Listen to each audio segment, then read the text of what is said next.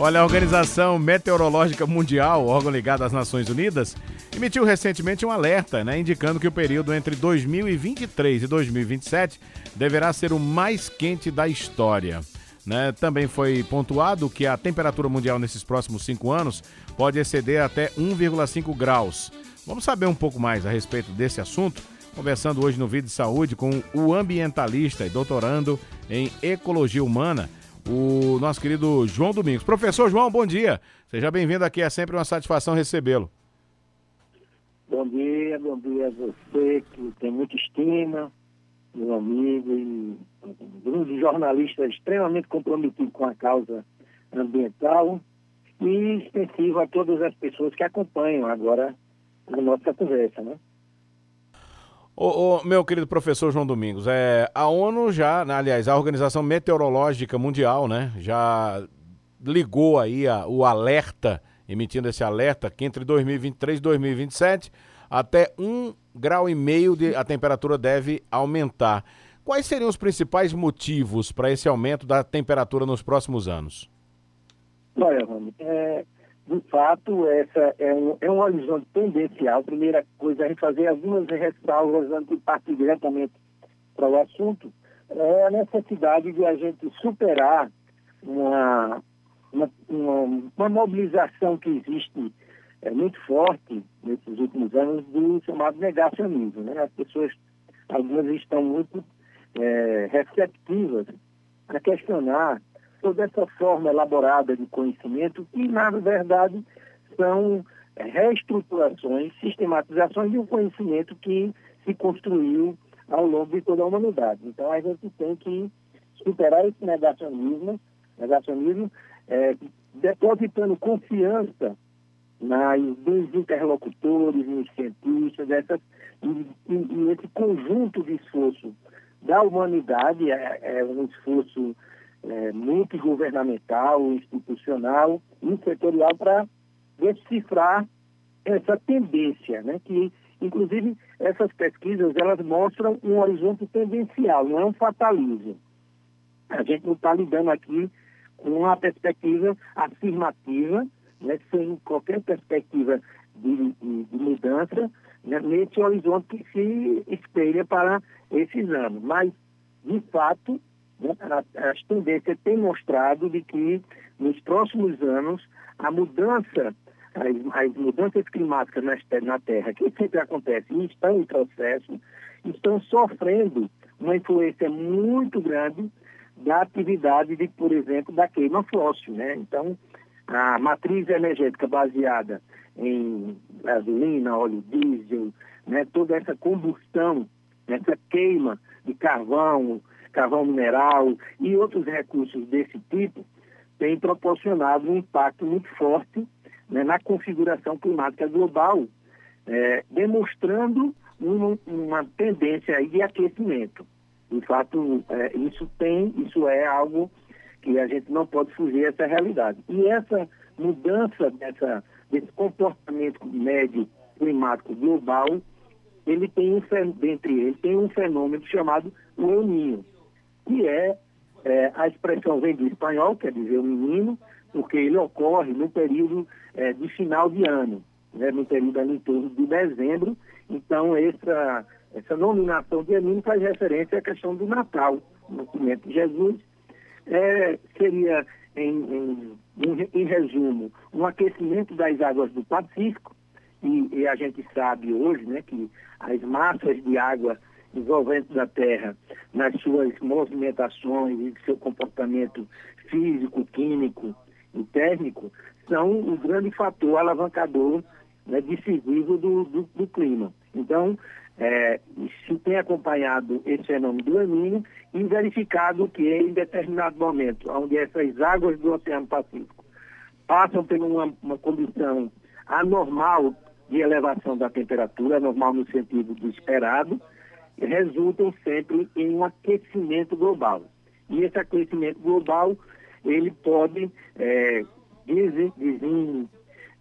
desflagrar né, acontecimento de secas extremas, né, temperaturas muito elevadas, muito acima da média, como a gente já pôde acompanhar aqui na nossa região e em outras partes do, do, dos outros países, né? E também com essa elevação da temperatura, né, não só, vamos dizer assim, uma restrição né, da, da chuva, mas a concentração da ocorrência dessas chuvas. Então é uma coisa assim que às vezes dá um nó na nossa cabeça porque as chuvas elas passam a ser é, menos, menos ocorrentes, recorrentes, e aí elas passam a acontecer em momentos mais pontuais. E aí, uhum. aí acontece justamente isso que a gente, por exemplo, conviveu em Caruaru alguns dias atrás, que foi na falta de chuva durante o período e depois cai aquela chuva de uma intensidade né, descomunal concentrada em curto período e aí as cidades né, e as comunidades em geral, em geral devem ter essa percepção desse grande desafio né, de 2022 até 2027, aí um período aproximadamente de cinco anos, né, para que a gente possa se preparar um pouco, é, é, identificando é, elementos que possam amortizar né, e possibilitar um uma convivência durante, durante esse período. Além do que o esforço mundial, né, a exemplo do agora recente, né, do sexto ciclo de avaliações do IPCC, que é o painel de mudanças climáticas da Globo, da, é, globais, né, da ONU, é, sobre a necessidade de que as cidades, os processos econômicos, né, toda essa forma é, multi, é, multifacetada da vida humana, né, passe por um processo de reflexão, né, não só a questão do consumo, da produção econômica, mas também a própria estrutura das cidades, né, a nossa forma de a gente viver né, e produzir os nossos alimentos, porque vai ser uma, realmente um período muito desafiador. Ô, professor, agora, essas projeções desses anos mais quentes também, pode significar que a, a saúde humana, né, no mundo todo, pode ter mais problemas por conta dessas altas temperaturas? Sim. Esse, esse é um das, dos muitos aspectos né, de atenção para esse período, né, porque esse período de elevação de temperatura, dias muito quentes, também levam invariavelmente a uma redução da umidade relativa do ar, e isso implica, por exemplo, na capacidade respiratória das pessoas. E aí doenças relacionadas a esse componente do sistema respiratório, né, elas tendem a se tornar muito agudas, né, muito muito compartilhada nesse período. Então, esse é um risco também. Como também uma, um certo outra face dessa moeda, na ocorrência dessas chuvas intensas, intensas, né, localizadas, pontuais, é, os, os, processos de enchente, de cheia e as, as contaminações por é, propagação de, de veiculação hídrica, né, as doenças como leptospirose, né? e, e, e até mesmo pelo, pela expectativa da população, na falta da oferta de água, do abastecimento, a intermitência no abastecimento, né?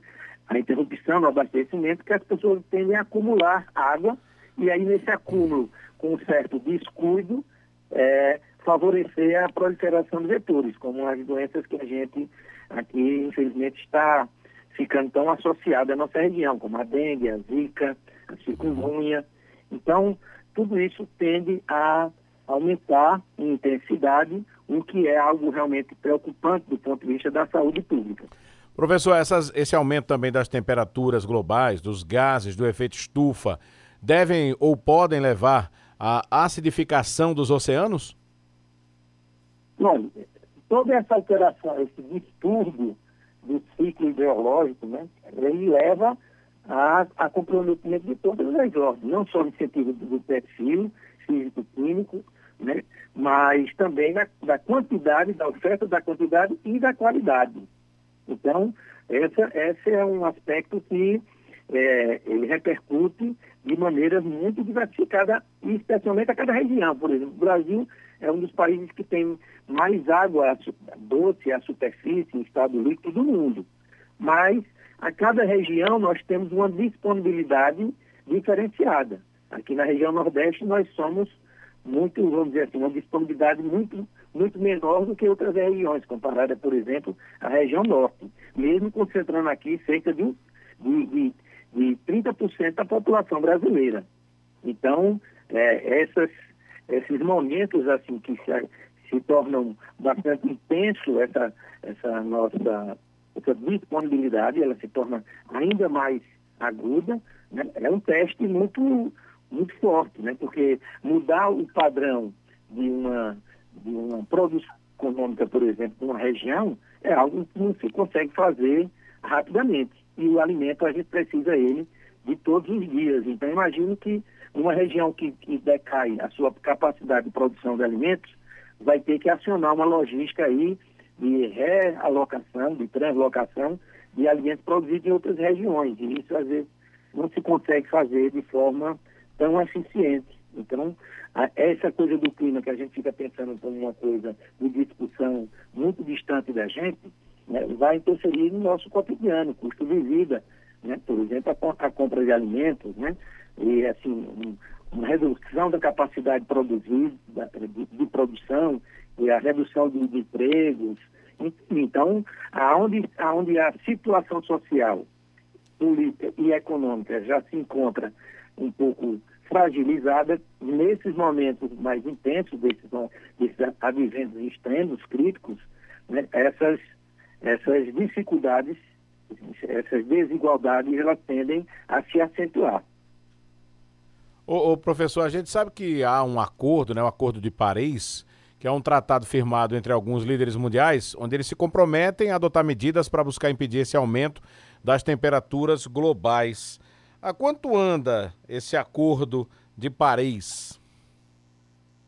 Olha, é, é, é, é, uma, é um esforço, né, assim, de chamamento, dos, principalmente dos países chamados mais desenvolvidos, aqueles que têm uma uma força econômica e política mais elevada, porque outros países, por exemplo, é, em termos de países pobres, geralmente eles, eles sofrem as consequências. Então, o Acordo de Paris é, foi uma, é uma tentativa de pactuação entre as diferentes nações, aonde aqueles que são mais ricos e têm maior poder econômico e político se comprometem em reduzir a sua capacidade de impacto e, ao mesmo tempo, se solidarizar com aqueles países que são mais fragilizados, aquelas economias de menor peso no cenário mundial. Então, é uma equação muito difícil, porque aqueles que são ricos, eles é, tendem a não querer é, reduzir né, a, sua, a sua capacidade produtiva. Pelo contrário, o desenvolvimento é um discurso que, inclusive na nossa região aqui, né, é sempre utilizado sem ponderar de que com esse desenvolvimento está havendo uma redistribuição. Né? Então, é um, é um discurso, às vezes, que não comporta, né? não, não, não absorve uma crítica sobre que tipo de desenvolvimento a gente está, a gente está assentado, né? A gente está baseado nele. Caruaru, por exemplo, é uma cidade muito rica, né, Rony? Eu sei, você também, é, é identificado como uma, é a terceira maior economia interiorana da região Nordeste. Né?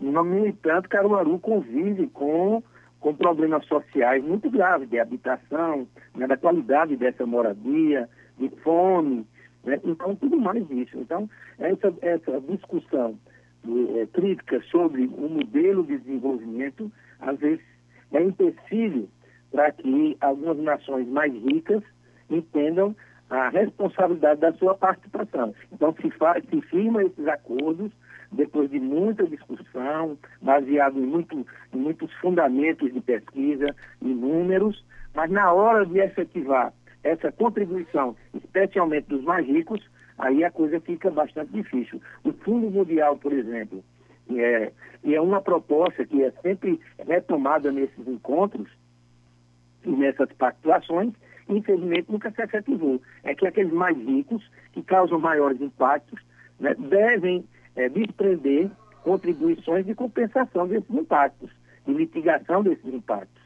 Mas, no entanto, esse fundo não tem é, se efetivado. Os países é, mais ricos eles ainda estão muito, vamos dizer assim, na expressão da nossa região aqui, muito pirangueiros, não estão querendo abrir é, os seus A carteira, cofres, né?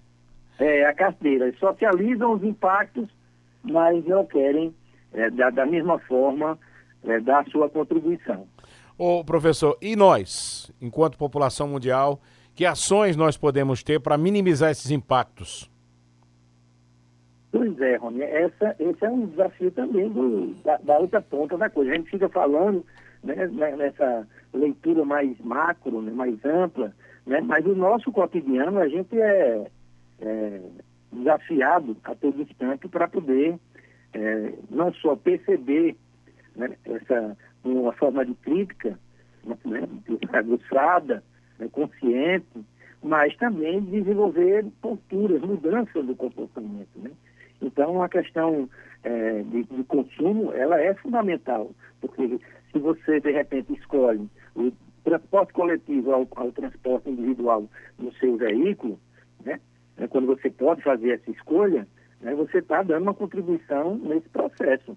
Né? Quando você escolhe, escolhe é, equipamentos mais de, de, melhor eficiência, um consumo racionalizado de, de, de energia, de água, dentro do seu ambiente de trabalho, dentro do seu ambiente de, de moradia, de estudo, né? enfim. Então, quando você faz essas escolhas, você está participando né, desse, dessa, de todo esse complexo processo né, mundial. Então, é, realmente. Agora, a gente vive numa cidade, por exemplo, de Caruaru, que as escolhas políticas né, são muito equivocadas, né? E a gente sente isso no nosso cotidiano. A chuva, a chuva não pode ser uma penalização da cidade de Caruaru. No entanto, né, quando a, cidade escolhe processos como canalização, né, pavimentação eh, asfáltica, tudo isso vai redundando né, num impacto coletivo né, e, e, de pouca, de pouca, é, de pouca é, convivência com os desafios né, que, é, que se apresentam para o momento. Então, a gente tem então essa contribuição nossa pessoal, individual, né, que também coerentemente deve estar na crítica e nas escolhas que a gente faz coletivamente, socialmente e na forma de, de políticas públicas.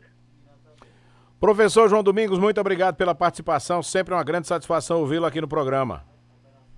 Eu que agradeço e parabenizo a você, Rony, toda a equipe, por pautar né, essa discussão tão necessária.